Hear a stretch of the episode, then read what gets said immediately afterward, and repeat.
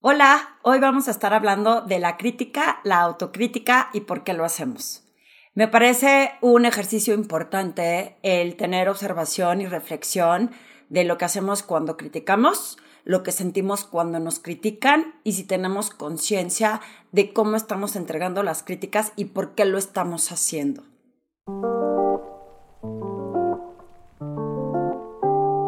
Bienvenido al podcast Presencia Ejecutiva Vayale Marroquín. Me encanta tenerte de nuevo en este episodio más, que es el 36 de la temporada número 2. Recuerda que si quieres saber un poco más de quién soy, Métete a mi página web, alemarroquín.com, en donde describo y detallo los diferentes servicios que ofrezco, aparte de que también vas a poder encontrar estos episodios en la sección de podcast, también los puedes escuchar a través de Spotify, y que estoy conectando con blogs, eh, bueno, cambié en lugar de publicar blogs a podcast, dime también si prefieres que te siga mandando blogs por escrito de una cuartilla, si es que no tienes tiempo de escuchar estos podcasts que son un poquito más extensos. Ahí detallo las conferencias que estoy ofreciendo, estoy bien emocionada porque esta semana damos la conferencia de The Secrets to the Power of Being a Woman en inglés. Retador, he estado practicando, intentando tener mi presencia en todo momento. Sin embargo, si tú tienes la posibilidad de que también quieras que te ofrezcan un servicio en inglés, recuerda que lo puedo hacer por ti. Estas conferencias pueden ser para tu organización, inclusive eventos de fin de año, que ya tengo algunas fechas ocupadas. Así que si estás interesado en organizar algo para diciembre, házmelo saber lo más pronto que puedas.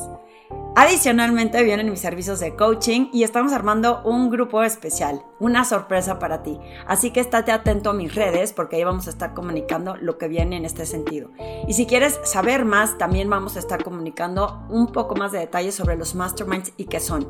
¿Por qué deberás de en uno de ellos si eres un profesional que está buscando encontrar soluciones a diferentes retos de comunidades que ni te imaginarías que te pueden dar la solución? Gracias por estar escuchando este podcast y sobre todo gracias por compartirlo para que más personas puedan tener estos momentos de reflexión.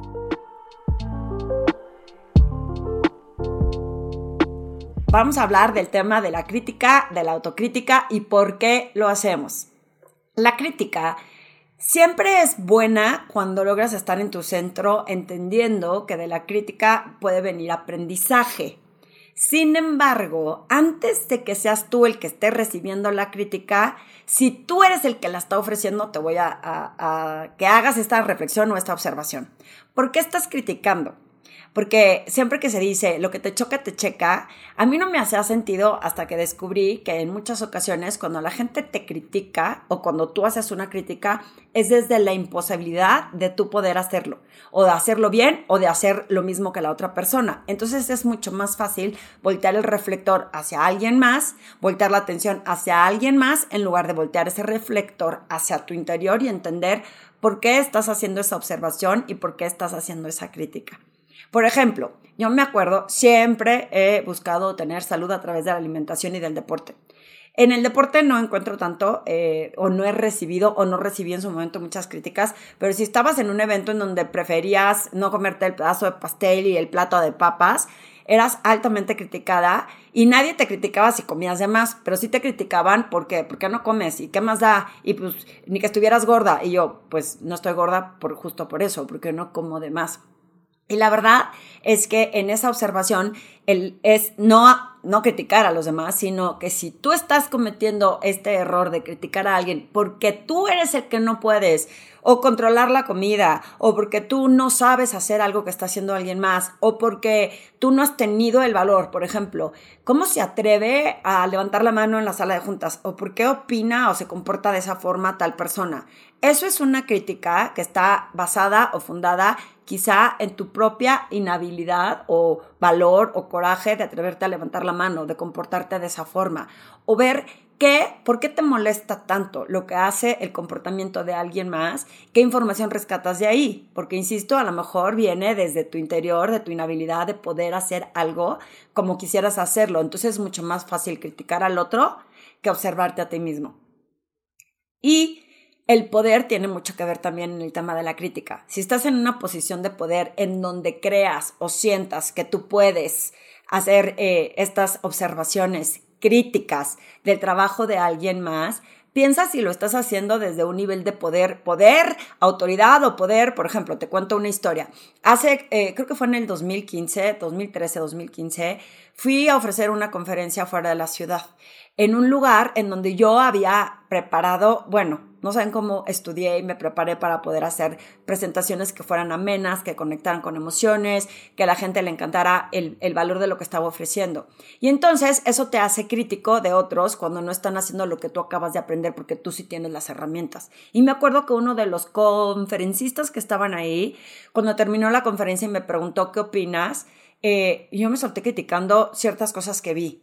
Y la realidad es que hoy me da un poquito de vergüenza, poquita, porque pues ya aprendí que no porque yo supiera o acabara de estudiar me hacía tener el, el poder, por decirlo así, de decirle a alguien cómo tu presentación no estuvo tan bien como yo creía, porque yo tenía esas herramientas. Esas herramientas me daban poder.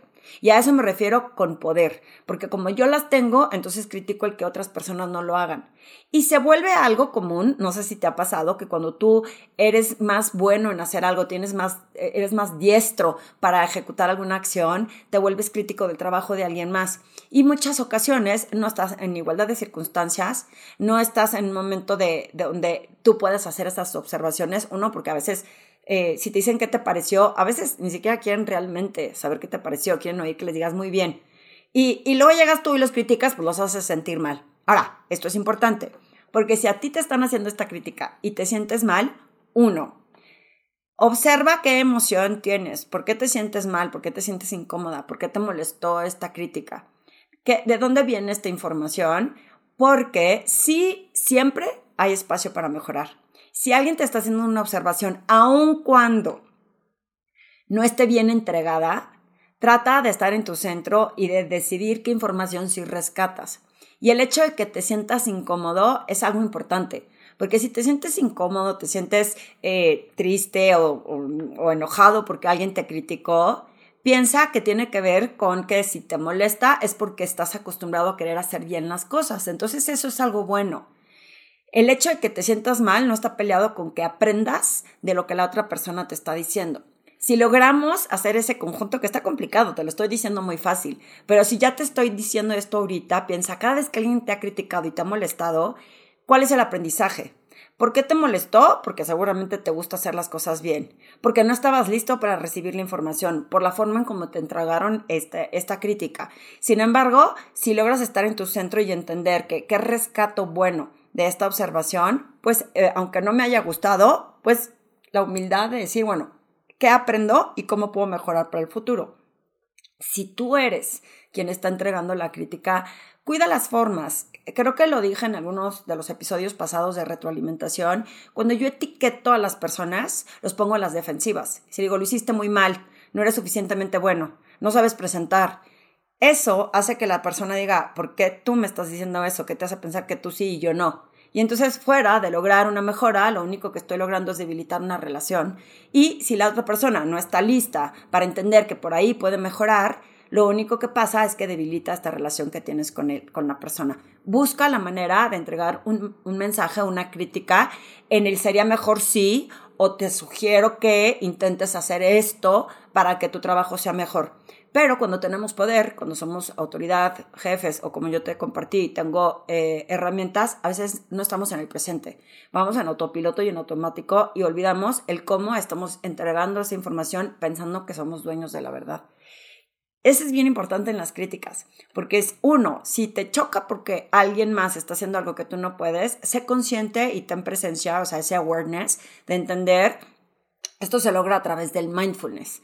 Y creo que te lo conté, eh, estoy eh, certificando para un curso que se llama Search Inside Yourself Leadership Institute para es mindfulness para las organizaciones para mejorar los liderazgos y poder manejar mejor las emociones, pero sobre todo tener conciencia del impacto que tienen nuestras acciones, no solo en otros, sino en mí mismo. Y esto, que tiene un chorro de herramientas, que yo lo había compartido a través de la presencia ejecutiva, tiene todo que ver con esta parte de la crítica y la autocrítica. Uno, desde dónde estoy criticando, qué tan consciente estoy que estoy criticando algo porque yo no lo sé hacer. Dos, cómo estoy haciendo esta crítica, cómo eh, estoy entregando el mensaje, qué impacto tiene el mensaje que estoy enviando a la otra persona y si tengo esa conciencia de saber que lo que quiero es provocar un resultado positivo. Y al mismo tiempo esa conciencia hacia ti es cuando hacemos la autocrítica, que es el segundo elemento que les eh, compartí desde un inicio que íbamos a hablar. La autocrítica, no hay peor persona, lo he dicho muchas veces, que se hable peor que nosotros a nosotros mismos. Así es. Nosotros tenemos esta habilidad de hablarnos fatal. Eh, nos criticamos. Estaba practicando para la conferencia en inglés y siempre el momento más crítico es al inicio, porque es cuando enganchas con storytelling y cuando no estoy en mi centro y estoy pensando más rápido y aparte en español, obviamente las palabras que salen en inglés o salen atropelladas o no son las palabras que quería escoger o me empiezo a trabar. Y cada vez que le tenía que poner stop a la grabación porque me grabo para ver cómo lo puedo mejorar, eh, decía, no lo puedo creer, otros me equivoqué, ¿no? Casi, casi que mensa. Y me acordaba de, no me hables, o sea, no te hables tan feo, mejor piensa qué sí puedes hacer, que es respira, ve más lento, pon freno de mano, ten presencia y conciencia. Digo, si tengo la habilidad de tener el idioma, piensa en cómo lo voy a entregar naturalmente a través de, de eh, ir con calma. Y esa autocrítica se vuelve buena porque no es autoexigencia. Y en la autocrítica tiene que estar complementado con la autocompasión. Porque si yo no observo lo que estoy sintiendo cuando alguien me está criticando y empiezo a exigirme demasiado y empiezo a decir, claro, es que me criticaron esto y entonces yo debería hacer esto y me juzgo, entonces tampoco funciona porque no estoy evaluando la información que puedo obtener de esto y aquí viene la autocompasión que no es lo mismo que tener autoconfianza. Y te voy a explicar por qué. Si alguien te critica, muchas veces reactivamente lo que hacemos es decir, eh, pues no soy monedita de oro para caerle bien a todos. O cómo se atreve a decirme cómo debo de hacer las cosas si yo ya llegué a este nivel profesional, o yo ya obtuve, o yo ya tengo tantos años de experiencia. Y ahí es en donde también me da poder porque creo que el poder de, la experiencia entonces me permite no estar abierto, con, mente abierta y de crecimiento, a ver qué puedo aprender.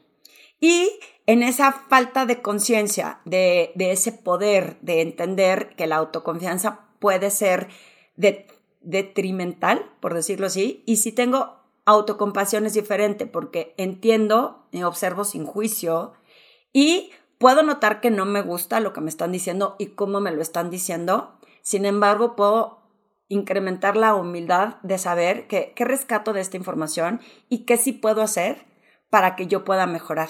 Porque las personas que critican, eh, ponte en los zapatos de la otra persona.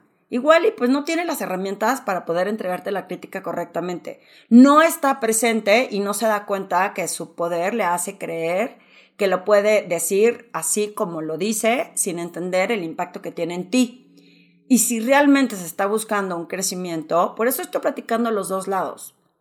Si tú estás en una posición ahorita de criticar, piensa por qué lo haces y cómo lo haces. Y si tú estás recibiendo la crítica, piensa cómo la recibas, la recibes y qué información tienes de esta autocrítica, digo, de esta crítica para autocriticarte a través de la autocompasión. Y se vale autocriticarte en el sentido de decir cómo puedo mejorar, pero no como para atacarte y ponerle etiquetas a tu persona. No te hace a ti ser malo o estar mal el hecho de que cometas un error.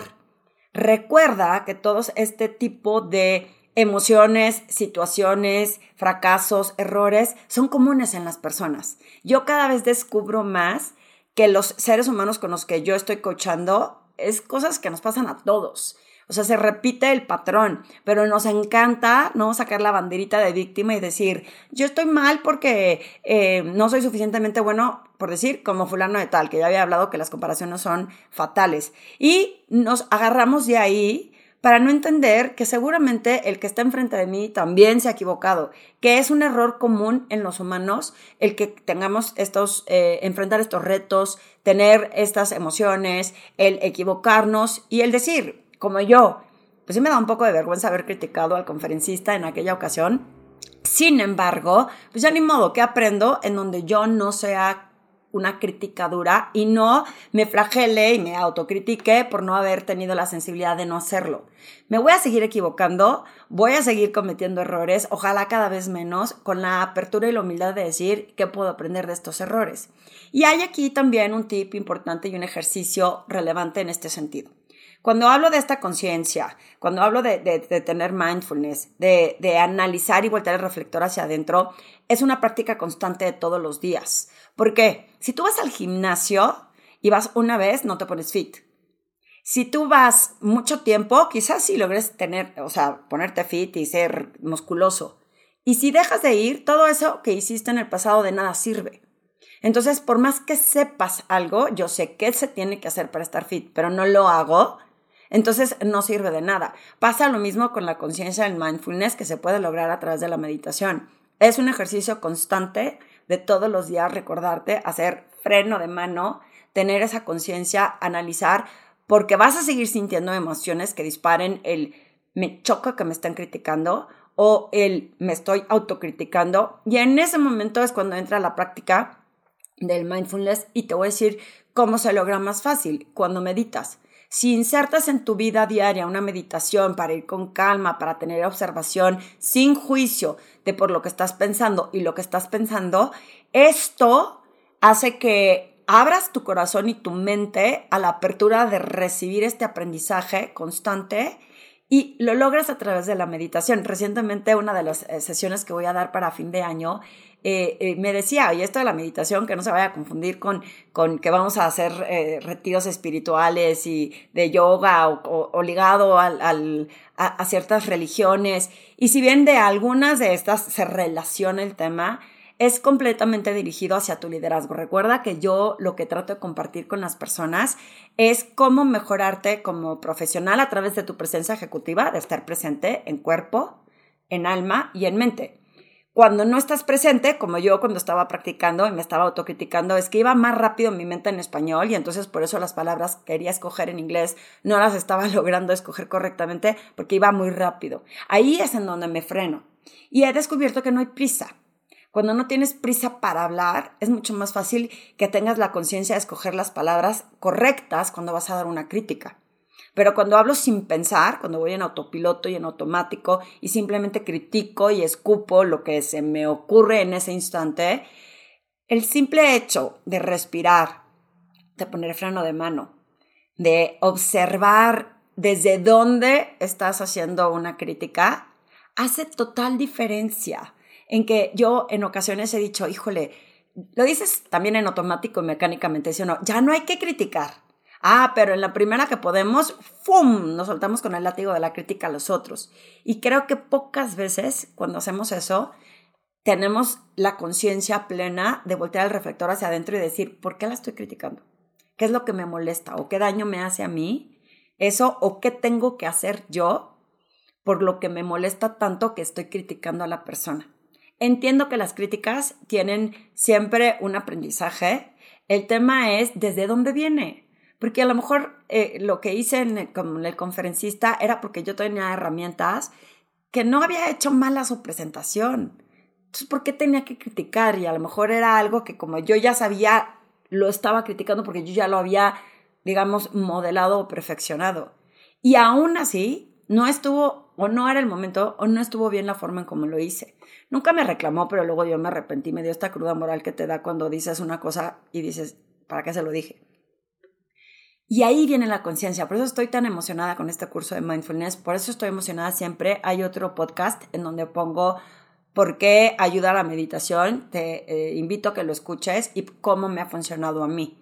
Y por qué tenemos que hacer observaciones cuando vamos a ofrecer una crítica, desde qué nivel de poder estoy ofreciendo la crítica qué tanto quiero que la otra persona mejore o si simplemente nada más quiero, ¿no? Decir, en, la arrogancia, en esa que es que autoconfianza, decir, ahí te va la crítica porque yo estoy bien y tú estás mal. Y la verdad es que nadie estamos bien y nadie estamos mal. Y por eso te digo, en el ejercicio de mejora y de la humildad como líder, hay que entender, uno, qué rescato para aprender, porque yo siempre digo, yo solo sé que no sé nada. Y desde esa humildad es, ok, sí me dolió, no soy juicioso y no me autocritico y me flagelo por la autoexigencia que tengo. Entiendo que me gusta hacer bien las cosas y por eso a lo mejor me molesta lo que me están diciendo, porque mi intención era hacerlo bien y si tú lo recibes mal, entonces eh, es en donde no nos gusta la crítica, porque no viste mis intenciones y como digo siempre, la gente no tiene acceso a tus buenas intenciones. ¿Qué puedo rescatar de esto para tener la información valiosa que voy a hacer en el futuro? ¿Qué es retador? Ah, y recuerda que en ocasiones esto no se puede hacer solo. A veces necesitas hablarlo con un mentor, con un coach, con alguien que te estime y que te quiera, en donde puedas escuchar cómo desatorarte de estas eh, emociones. Las emociones las vas a sentir, vas a pasar por ellas, pero que no las uses para que ellas te lideren, para que ellas te lleven hacia un lugar en donde no estés controlando con, con inteligencia cómo decidir responder ante la crítica, cómo decidir responder a tu autocrítica y que sepas que siempre, yo siempre digo, las personas que critican muchas veces es por su inhabilidad de que ellos puedan hacer algo. Entonces es más fácil voltear el reflector. Quédate con eso, dime qué ejercicios tienes que hacer, cómo te cae el 20 de cuando has criticado o de cómo has entregado una crítica. ¿Cómo podemos lograr decir sería mejor sí, sabiendo que todo mundo tenemos áreas de mejora y que no porque yo haya estudiado algo o tenga un nivel de poder o de autoridad, tenga derecho a entregar críticas sin la conciencia del impacto que tienen en la otra persona? Recuerda que si te gustó este podcast, por favor, compártelo con más gente, que a más personas les ayude a mejorar su liderazgo, su liderazgo interior a través de su presencia ejecutiva.